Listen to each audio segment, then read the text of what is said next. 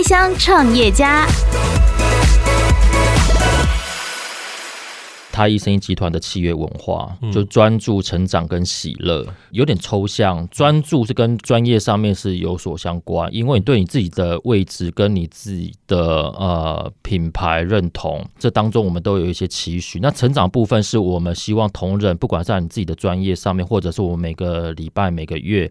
都会有给同仁的教育训练，或者是年底都会让同仁写来年的新年新希望。那你也回顾今年你你自己的新年新希望。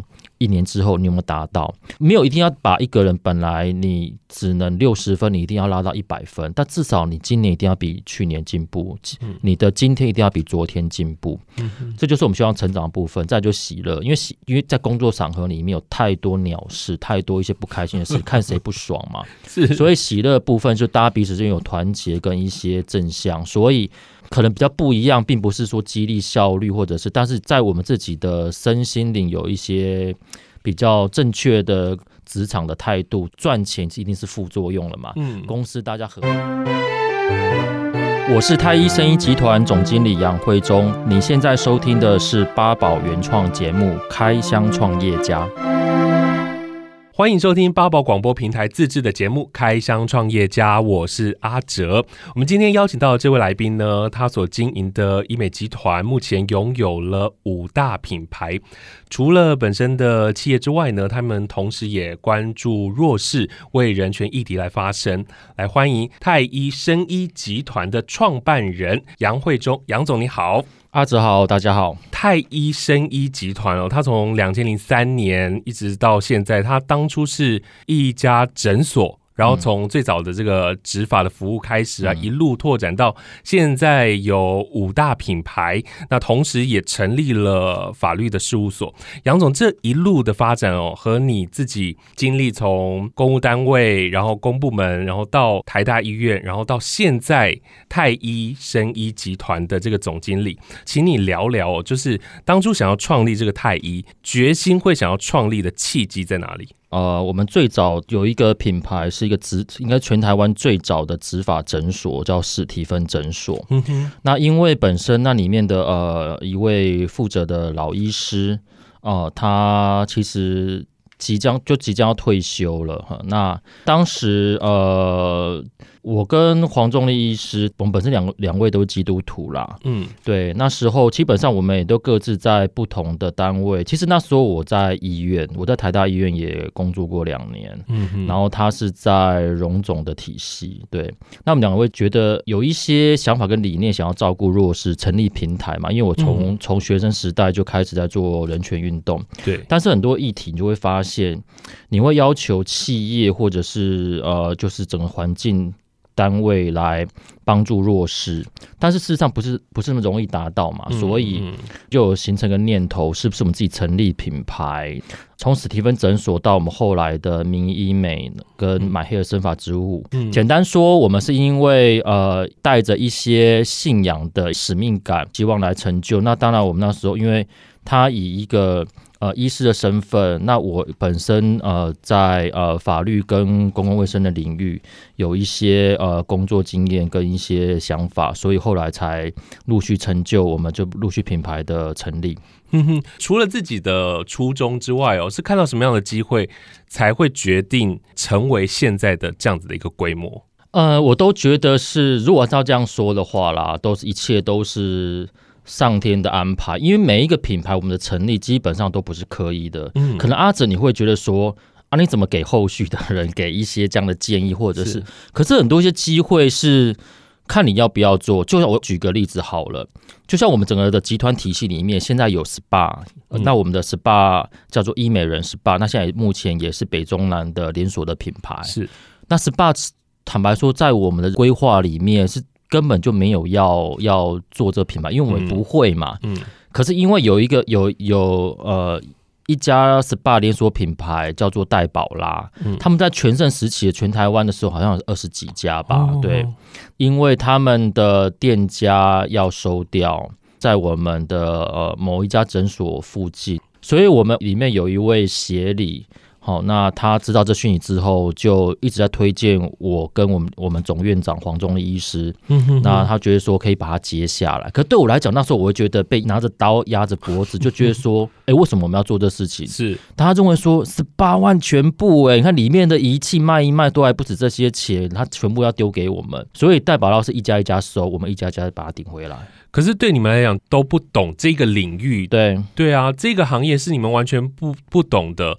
就算是要开一个新的，就算不是承接，它就是一个新的领域，你们怎么去经营呢？这就是一个好，刚刚讲到戴宝老师一个例子，嗯、我们会希望里面有人留下来，比如他们的店主管，或者是他就对里面的仪器或者是现场是最熟悉的嘛。嗯、那再来就是。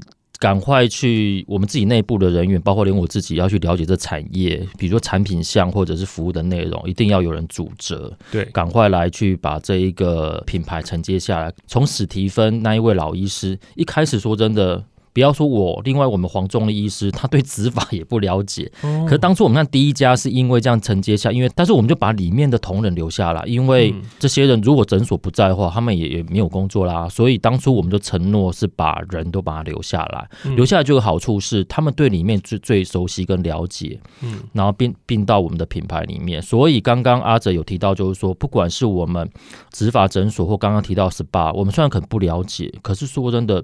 创业如果真的要创业的话，不是等到一切都资金就位或人才就位，嗯、或者是你你的专业就位，你才要做。因为有时候那种时机是可遇不可求。是我刚刚特别提到 SPA 例子，坦白 SPA 例子是让我。现在目前回想起来，我都还是觉得不可思议，不可思议。因为说对我来讲，我现在本质上面，我就觉得 SPA 我又用不到，因为我们这是女子 SPA 的，里面我用不到。就像其他的品牌，可能我自己都用得到，然后介绍亲朋好友。嗯、那 SPA 的部分我就有点局限。不过后来我们也接下来，然后而且从一家、两家、三家，刚刚有提到每一个品牌跟店家，我们把它成怎么把它成就下来，都是因为别的品牌后来可能营运不善。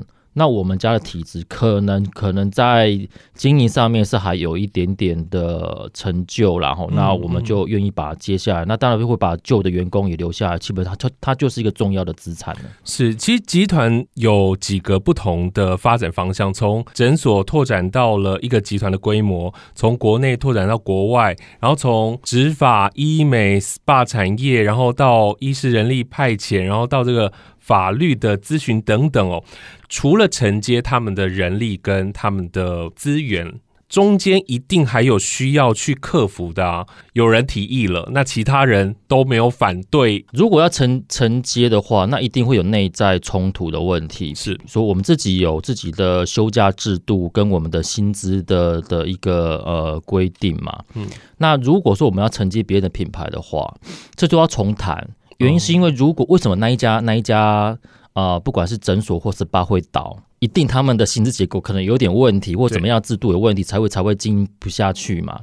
但如果说有些制度我们就要重谈，我们可能要符合，就按照我们这边的制度。可是我我我自己评估起来，比如讲 SPA 的例子就好，后来发现 SPA 的业者。嗯他们在对待员工的状况是一个月只月休四天或两天，嗯、月休哦，不是周休哦，哦就是一个月里面只休四天或两天。嗯、他们有点逃避劳健保的相关的规范，因为他们这些都不是正式员工，哦他们都加保到工会，哦、也是取巧性的合法。嗯所以业者就会说，哎，这些呃 SPA 的美疗师并不是我们同仁，所以没有加劳健保，所以他一个月他当初跟我们签约就是一个月跟我们借场地，然后他只能月休两天或四天，哦、所以要不然一规的对，就是避开法规。可是我们家是很很守规矩啦，嗯，那我们家没有这种问题，所以他们后来他们就会醒了，原来。我之前老板根本就是违法，嗯，那你因为你的善念不够，不断的去做一些，比如说啊、呃，就是啊团购网很便宜，两两小时的 SPA，然后只卖八八八九九九，你不觉得人力非常的践踏吗？那我们家就不走这样的制度，因为我那时候要承接的时候，其他的业者就是说。你们要给美疗师月休八天，说你这样一定做不起来，嗯嗯，一定亏钱。对，但是对我来讲，因为我本身我从人权运动出身，说真的，我没办法去让同仁不加劳健保这些。如果到时候要发生什么事情，或者是有产假，你不可能不给他这样的一个职场的对待嘛？是，这是劳工应有的权利。那没有赚到钱是是另外一回事，但是我们就试看看，所以那时候我就很快速把它接下来。可是后来就是因为做的也还不错，后来发现你周休二日，然后给同仁比较好的对待，他们精神状态比较好，所以我很多一些。嗯呃，学学呃，就是一些学姐学妹或者一些亲朋好友来到我们这边享受 SPA，那他们都说，哎、欸，你们家的美疗师比较有精神，一般一去别家的 SPA 的的这种，他们都会觉得这些这些美疗师都比客人还要累，是。这样的品质跟客人的反应回馈都会不错，所以才会有后续的呃品牌出来，所以一家店很快的，其实我们 SPA。一年里面就攒了三家店，嗯嗯嗯，对，等于你们很快的去理解这些员工，所以呢，他们也很愿意为公司卖命。对对，也不敢讲卖命啊，感觉好像讲的好像就是另外一种压榨，因为我本身我从来不压榨同仁，我就就是，但是我我要表达就是就是我们也在 try 看看嘛，如果按照我希望给同仁这样的一些条件，最低标准一定都是符合法律法律，这只是最低的六十分标准，你不能低于它嘛，你不能取巧。这个不是说你可以放弃就放弃，是老板的责任。对，这是责任啊！而且连这种都不愿意做的话，我不知道你这些钱之后赚到，看起来好像这个单位有赚钱，但事实上你是因为压榨同仁的方式才赚到钱，对我来讲，我这个我过不去。嗯哼，我想也是因为这样的精神，所以你们的集团才会越做越大。你觉得你们集团的核心？八宝 B A A B A O 免费提供制作人各式服务，现在就成为八宝制作人，打造个人品牌。核心很重要，那我就要就要分享一下我们的太毅生意集团的企业文化，嗯、就专注成长跟喜乐。专注成长跟喜乐，对，那这个部分很很不像一般的企业的一些口号，或者是因为一般企业可都是那种啊，就是有效率、效率啊，或者是一些怎么样赚大钱啊，就是或者是，可是你看我们都是很有点抽象，专注是跟跟跟呃。跟专业上面是有所相关，因为你对你自己的位置跟你自己的呃品牌认同，对，都这当中我们都有一些期许。那成长部分是我们希望同仁，不管在你自己的专业上面，或者是我们每个礼拜每个月都会有给同仁的教育训练，或者是希望每个人做每每每年到呃年底都会让同仁写呃来年的新年新希望。那你也回顾今年你你自己的新年新希望。一年之后你有没有达到？我们不没有一定要把一个人本来你只能六十分，你一定要拉到一百分，但至少你今年一定要比去年进步，你的今天一定要比昨天进步。嗯，这就是我们希望成长的部分。再就喜乐，因为喜因为在工作场合里面有太多鸟事，太多一些不开心的事，看谁不爽嘛。是，所以喜乐部分就大家彼此之间有团结跟一些正向，所以。如果到处说这我们家的这样的特质，那我们会希望同仁有这样的一个可能比较不一样，并不是说激励效率或者是，但是既在我们自己的身心灵有一些比较正确的。职场的态度这个部分，基本上公司会赚钱，一定是副作用了嘛？嗯，公司大家和乐也是一种副作用，并不是我们一开始就强调的部分。嗯、是，我觉得刚刚前头听到您的回答哦，就是很少总经理会为员工想到这么多。什么老板怎么会管员工有多少鸟事啊？我就是要你完成所有的工作。因为有时候我在企业界的一些参叙的场合，有时候都会分享，就是 A、B 之间各自的呃工作上面的状况。嗯，对，我会发现真的很多一些企业经理人，他不太去去理会同仁的情绪，或者是他们觉得那个不重要，为什么我们要去管这种事情？可是我会觉得，我从来不觉得我可以当一位商人，好，或者是甚至是叫做企业经理人。虽然说我现在目前的职位叫做总经理嘛，是。但是我会觉得我可能比较另类，因为毕竟我背景也不是从来不是学商商业跟管理的部分。嗯，那刚刚有提到就是说，呃，对待同仁，你在乎他是不是会有些什么状况、鸟事或者是情绪？原因是因为人你不能把它当做工具。嗯，我指的工具是指说，如果你的同仁你把它视为就是一个有效率的一个生产者，帮你赚钱的话，那我觉得这样很可怕欸。哎，你都不知道他。家里面小孩是不是发高烧？今天可能真的需要早一点下班，嗯，或者是他的感情上面可能出了状况，嗯，对。当然，很多一些企业经理人会觉得说，你这样管到，真的会觉得好像你可以，你你这样子很很难去好好的去。做事情。是，可是对我来讲，也许我的绩效好没办法，真的是非常的顶尖，或者是，可是至少我会在我自己在对待人这件事情，我绝对不会把人当做工具，因为他不是只有来这边给我上下班准时给我打卡，嗯，然后有没有给我交出作业来，我在乎的是在当中，所以我常跟同仁提醒说。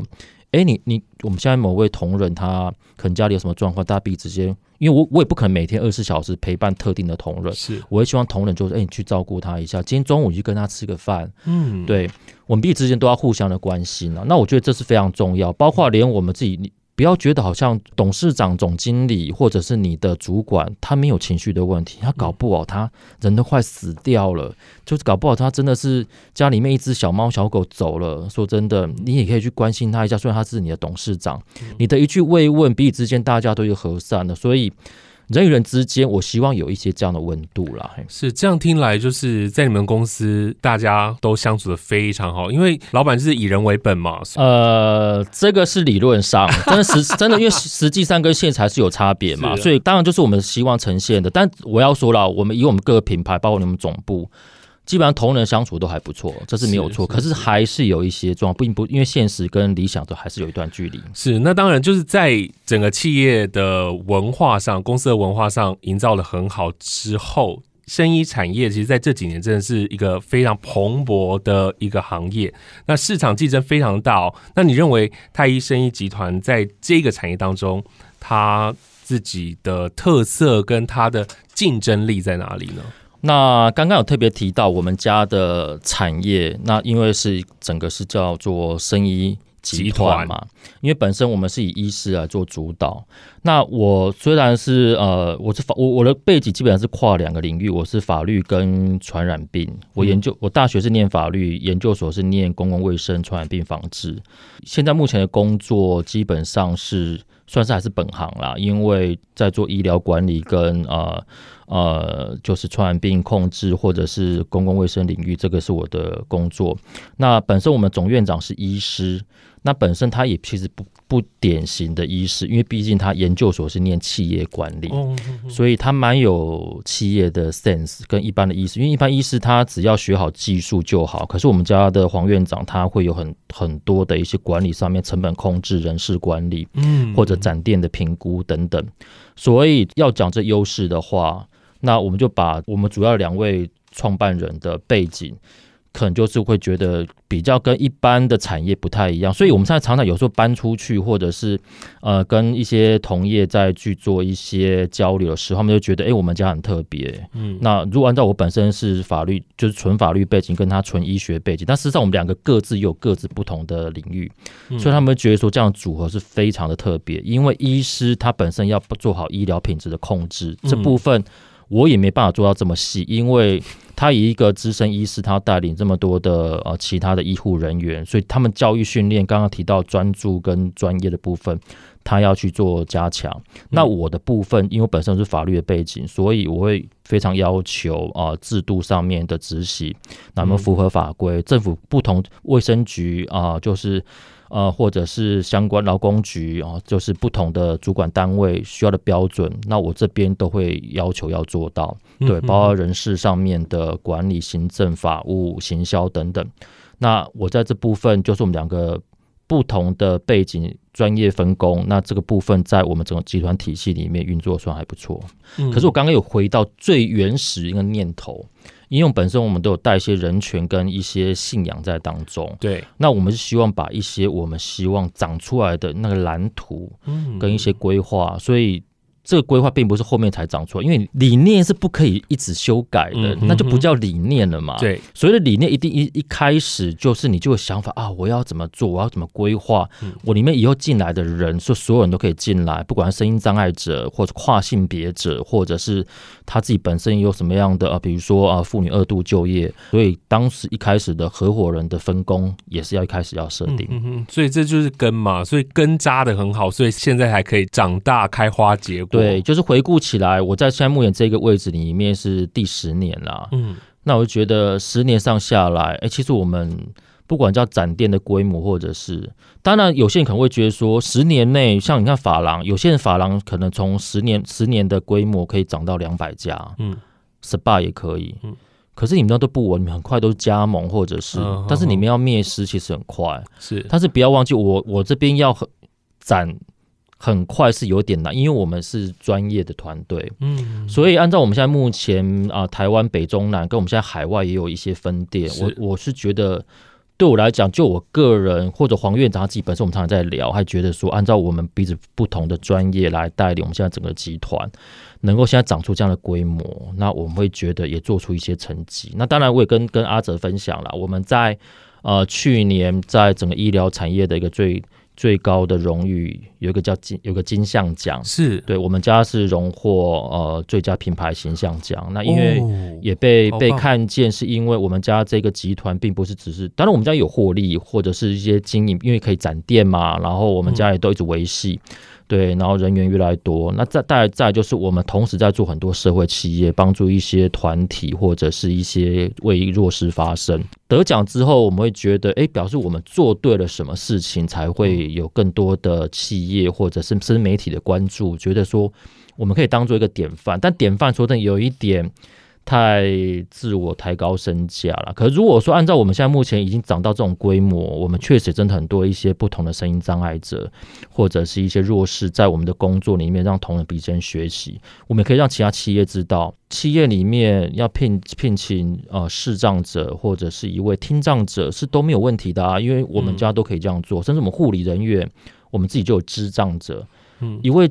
护理人员他是一个肢体残障，有什么样的问题吗？那就我们同仁彼此之间互相的彼此学习照顾嘛。嗯哼，因为您从学生时期就开始参与这个人权的议题哦，那现在在自己的企业当中，就像你说的，你在一开始进入的时候就扎下这个根了，在你们经营的过程当中就有往这个方向做努力。那这么多年来，你觉得？你们改变了台湾的企业有什么样的进步，或者是他们需要什么样的改变吗？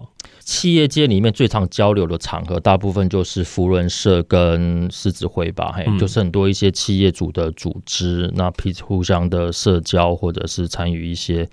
一些聚会嘛，嗯，可是蛮多一些企业主，他们就会觉得我们台湾有人权的问题嘛，我就蛮意外，而且这不是一一位企业主跟我聊到，因为他很多人都跟我讲说台湾。没有人权的问题啦，他们就觉得说现在没有美美丽岛，或者是没有那种呃政治迫害，或者是虽然现在目前我们在政治环境或者不像是那时候戒严的时代，可是现在还是有很多不同的议题。那我每一个企业主如果问这个问题，我都问他说：你们有没有参加过游行？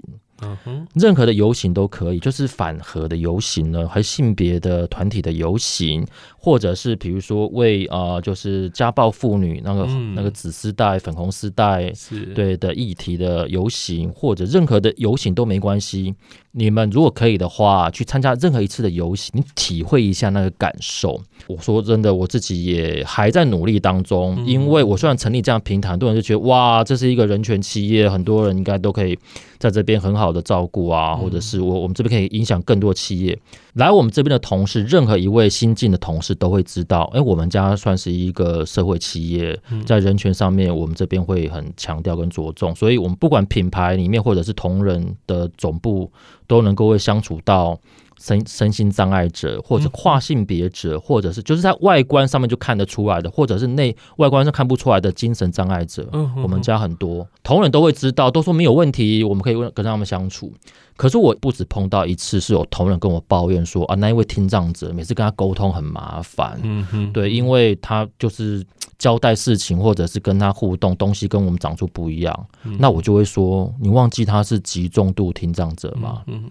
他本来就有一些缺陷。对，那我们是不是我我说我跟他沟通的事情，我跟他讲完之后，我会用手用小便条纸或者是打 live 的文字，再跟他简单的说确认。我刚刚讲的是这样，也就是说，这是所谓的职场再造。嗯，你要怎么用运用你的工具或者周遭的职场怎么样去再次的改变，再次的创造他能够适应的环境，因为他会有障碍的状况发生，一定是我们。旁边的人或者是环境不友善嘛？是最糟糕的状况是，曾经有一位我们自己的一位主管，哈，那他他已经两次一直告诉我说，这一位障碍者他很难，因为他毕竟在当主管，他底下有这样的障碍者，他觉得很难工作。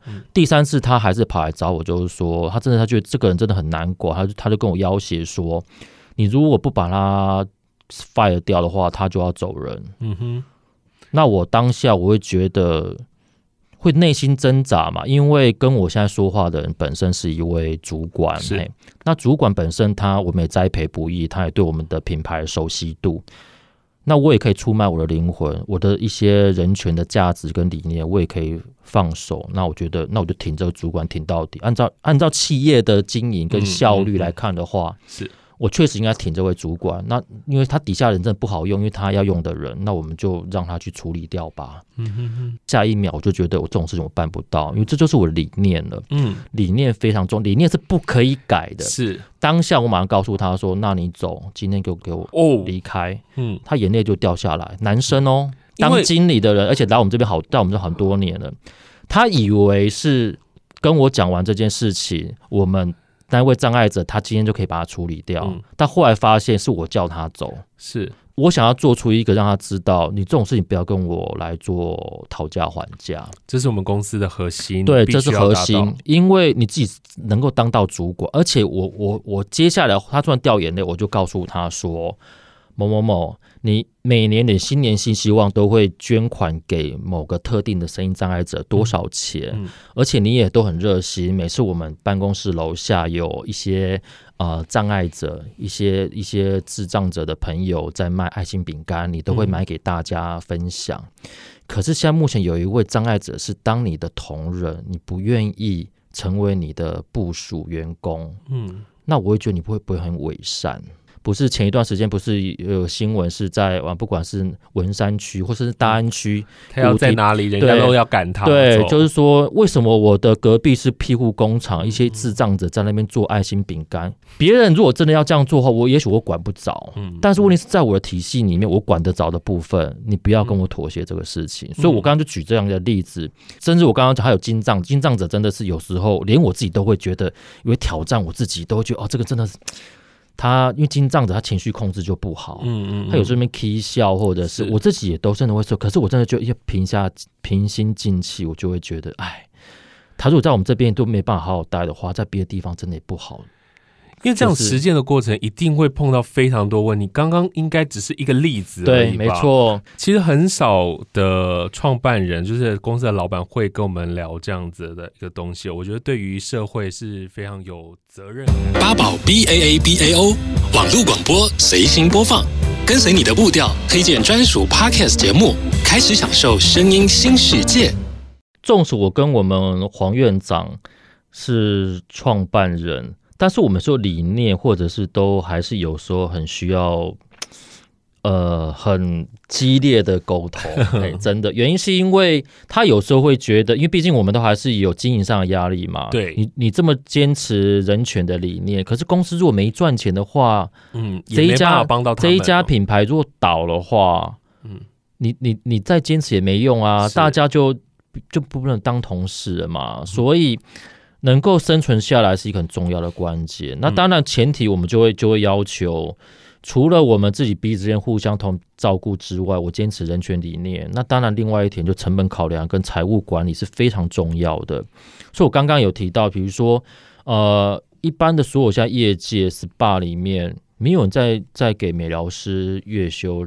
两天，所以我们一个礼 一个月是休八天嘛？啊、可是休八天本来就是法定的的的标准，这才是对的。对，我们就让同仁知道，我们给你这样的一个的。标准，那跟你的其他的业界是是是优于的吼。那当然，我们希望就是说大家多努力一下，因为如果我们倒的话，对大家都没有好处啊。我也不用当你的总经理了。嗯，所以大家同仁彼此之间会比较有同心，知道就是说，OK，我们会珍惜我们现在的品牌。嗯，所以到目前我们家啦，只有在展店，没有在收店的。嗯，就是只有在赚钱，没有在亏钱，是这样的意思。呃，也有在亏钱哦。我坦白说，那亏钱，难道亏钱我们就一定要把同仁解雇吗？嗯、我讲今年好。好，今年就是因为疫情的关系，我们家毕竟也是人的产业嘛，所以疫情的关系有没有影响？有影响。坦白说，出估啦，上半年我们大概就赔了一千多万，嗯，将近两千万，嗯哼，很可怕的。对，很可怕。按照将来管理管理上面的话，好几家店早就该收了。是，可是，是我们我们现在也有同仁在在我们身边嘛，我就跟他们讲，那我们今年一个一个。一个员工都没都没，还是挺住照顾，还是挺住一家店家也都没没没收啊。嗯、对，因为那你想说，那怎么经营？钱不够怎么办？嗯，比如这五家五家分店，有可能两家赔，三家在赔，那我们资金我们会内部会借借贷，嗯嗯嗯，店店家跟借店家之间来做借贷，所以我们是总部嘛，就可以这样来操作。你不是个别的店家，那你说可不可以？也是可以的啊。但是你还是欠人家钱嘛。这个店家就是你之后你要想办法赚回来，或者是那就我们努要努力的嘛。该店家他们也都知道啊。像目前我们是负债，我们还要跟别家店是借钱来来营来经营人事上面的支出跟一些成本的开销。那这就是我们集团的好处，就是东东扣西补啦，哦，就是可以来做这样的事情。那当然。我我我也跟黄院长在今年，其实我们很痛苦，看起来我们好像。哎、欸，就是我们家，甚至我们我们家今年没有裁减任何一位同仁，但是我们还新聘新的同仁哦。对，所以因为我们还有一些组织正在做一些呃，就是营运的扩编嘛，所以不敢讲说我们还是一个典范。因为什么？因为我刚刚就讲，我们上半年就很多不同的店家这样零零总总加一加，大概就赔了千万。但是因为这部分，因为我们可以做内部的现金流的管控，所以我们就就稍微补一下。但是我们也不知道这次疫情能够到，因为深不见底嘛，什么时候是岸不知道。嗯、但是我们也常常跟同仁在彼此鼓励，嗯，大家现在都还有工作，就是我也有工作，哪一天我我如果不当大家总经理的话，我也是继续找投入啦。对，所以大家都比较能够珍惜啦。现在目前大家是一个同同一条船上嘛，要不然说真的，老板。把事业弄倒了，说真的，我拿到遣散费。可是你觉得这样是好的吗？当然不好。你你的外面的工作的气氛跟我们这边的坚持，是不是可以像我们这样？不知道。如果说你珍惜现在的部分的话，那大家好好珍惜现在当同事的机会。是现在的疫情本来就是劳工跟公司都要。共体时间了，就是一起撑过这段时间。好，在最后呢，其实今天真的非常精彩。我觉得，呃，有很多东西是我过去在访问一些老板没有听过的。所以最后，原本我是设定希望杨总给一些想要创业的人一些鼓励的话了。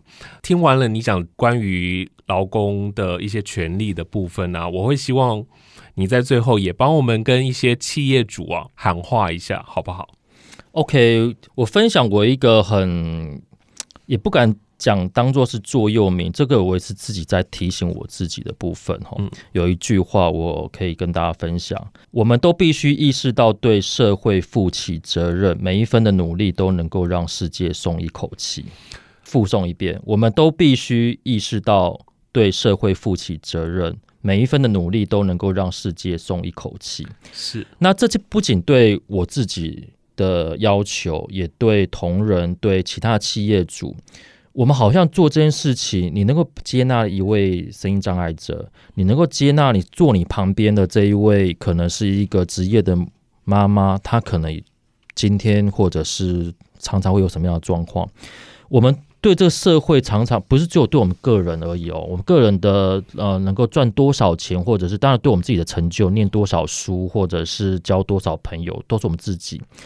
不要讲是人权，这好像很，因为提到人权，你就觉得说啊，是法律人才在做的事情，并不是。